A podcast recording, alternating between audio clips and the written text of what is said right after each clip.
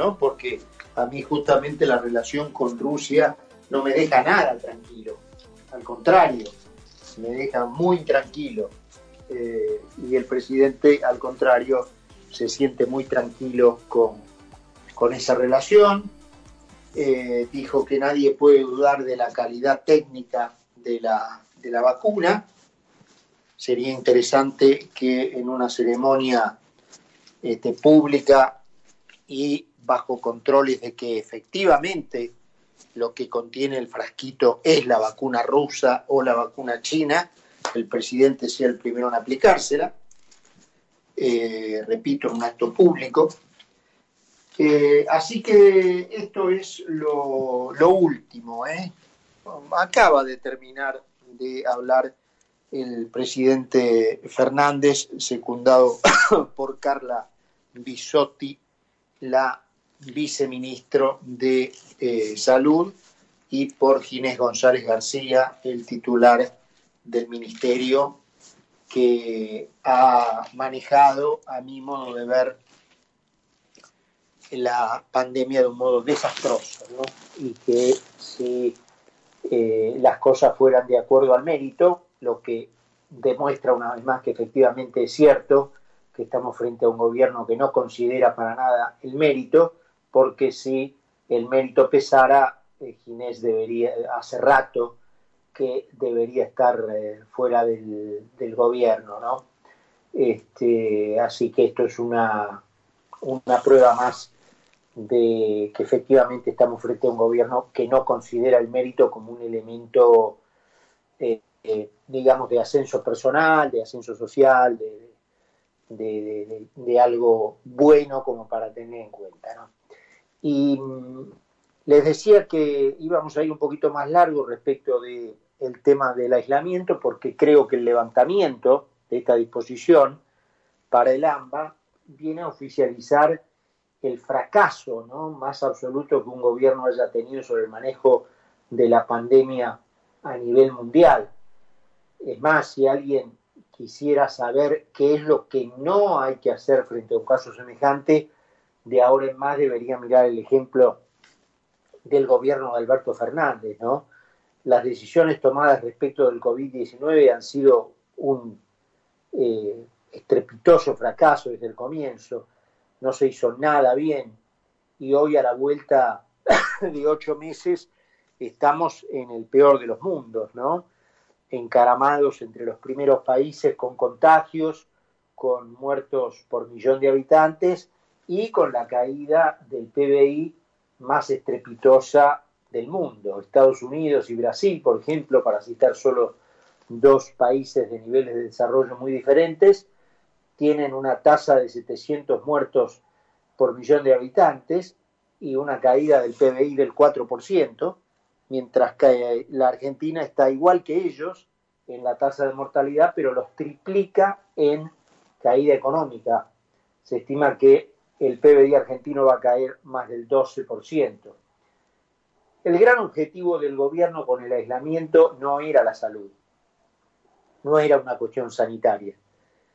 El gran objetivo del gobierno con el aislamiento era el aislamiento eh, propiamente dicho, el encierro, compatible con esa situación de la concepción de vida para la Argentina que traían esta, esta gente aún antes de la pandemia, obviamente esta desgracia mundial les cayó como regalo del cielo, ¿no? Mantener a la ciudadanía encerrada, sin goce de derechos y produciendo un quiebre fatal en sus ingresos para la población por la prohibición práctica de trabajar, fueron consecuencias muy compatibles y funcionales a los objetivos de dominación del kirchnerismo y a sus planes de instaurar una dictadura de, partido único, hegemónico, con capacidad para cerrarle la boca a quien ose abrirle en contra de ellos, ¿no? El hecho de hacer vivir obligadamente a la gente eh, sin el ejercicio práctico de los derechos, encerrada y con caída económica, fue un ensayo, digamos, de un modelo. La quiebra económica de decenas de miles de establecimientos con la consecuente pérdida de los puestos de trabajo y de los ingresos familiares, también estuvo en línea con hacer depender a todo el mundo de la dádiva graciosa del Estado, a quien los esclavos obviamente deben prestarle reverencia para ser beneficiarios de la limosna, porque si te arrevesás contra el, contra el Estado, no tenés la limosna, no tenés el cucharón de comida en la boca. El cambio de estrategia, en medio del prólogo de una crisis sin precedentes, cuando en realidad los infectados y los muertos están en el pico, es la demostración cabal de que el aislamiento no fue una medida sanitaria, sino una medida política y económica. Eh, política porque además de todo lo dicho, soliviantó el músculo social de los argentinos, en gran medida destruyó su ánimo y en muchos casos su fuerza de voluntad, los apichonó, los asustó, los llenó de miedo. Y una sociedad asustada y llena de temor eh, es una sociedad blanda, entregada, desmoralizada, con su autoestima por el piso. Y en ese escenario además está decir, eh, se dan las condiciones ideales para ser funcional a los objetivos de dominación del kirchnerismo. No resulta casual el embate que, aprovechando esos tiempos, protagonizó el sector radicalizado que responde a la comandante del Calafate para arremeter con proyectos cuyo único objetivo era el dejar firme el robo más estrafalario al erario público argentino de mano de la familia Kirchner y de sus secuaces en el gobierno de 2003 a 2015, ¿no? La consagración de la, impunidad, y de que todo el botín robado quedara definitivamente asegurado en manos de los ladrones, era una de las metas del kirchnerismo en su regreso al poder. El, objetivo era, el, otro objetivo era la venganza, no conforme con que la justicia pronuncie su palabra final sobre la legitimidad del enriquecimiento de los Kirchner y de sus cómplices, declarando la inocencia de culpa y cargo sobre todas las acusaciones que pesaban contra ellos, la comandante se propuso además vengarse de quienes buscaban ponerla en donde debía estar, que era la cárcel. Por eso el periodo de aislamiento también fue aprovechado para poner al Congreso bajo cuarentena y de hecho tornar más difícil el cumplimiento de su rol. Para eso transformó en obligatorias las sesiones remotas, recuerdan ustedes, en donde los presidentes de ambas cámaras, la propia comandante en el Senado y Sergio Massa en diputados, interrumpían las intervenciones de los opositores bajo el sencillo trámite de mutear los micrófonos.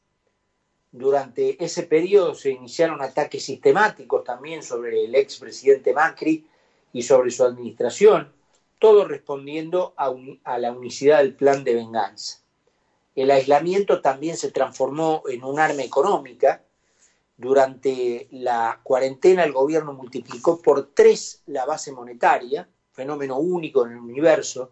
Imagínense ustedes multiplicar por tres la base monetaria completa de un país en apenas siete meses.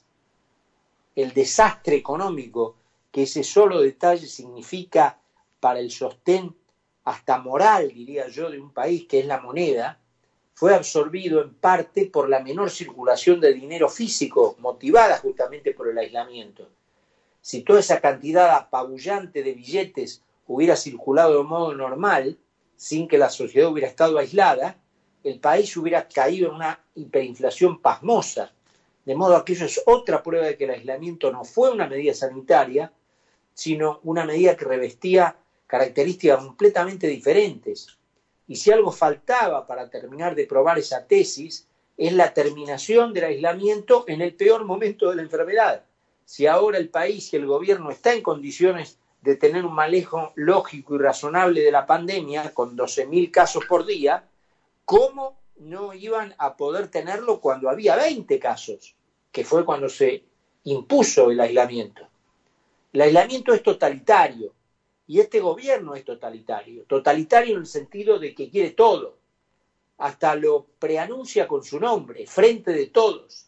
El kirchnerismo nunca concibió la vida como un acontecimiento que debe controlarse eh, nunca concibió la vida sino como un acontecimiento que debe controlarse desde el Estado y en el que los individuos no tienen libertad para soñar y para desarrollar un plan de vida propio.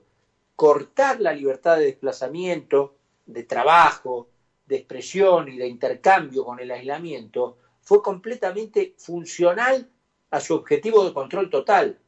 Ahora que destruyeron todo, que, cortaron, que nos cortaron las piernas, que nos aflojaron, que a muchos los hicieron dar por vencido, que a los mejores mm, los hizo decidirse irse de la Argentina, ahora dicen, bueno, vamos a levantar el aislamiento. Son patéticos, ¿no? Resulta inconcebible cómo algunos de los médicos más importantes del país se hayan plegado a esto. Algunos los usaron, a otros como Khan estuvieron allí con otras intenciones desde el primer momento. Khan, recuerda, fue el primer médico, o también el mismo médico, que durante el gobierno de Macri denunciaba que no había medicamento para el SIDA, y ahora fue el adalid del aislamiento.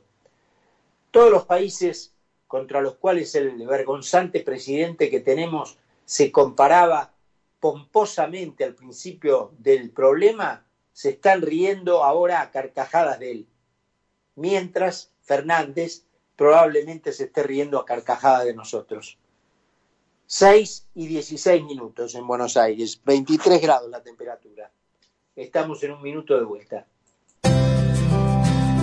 En Laboratorios Vago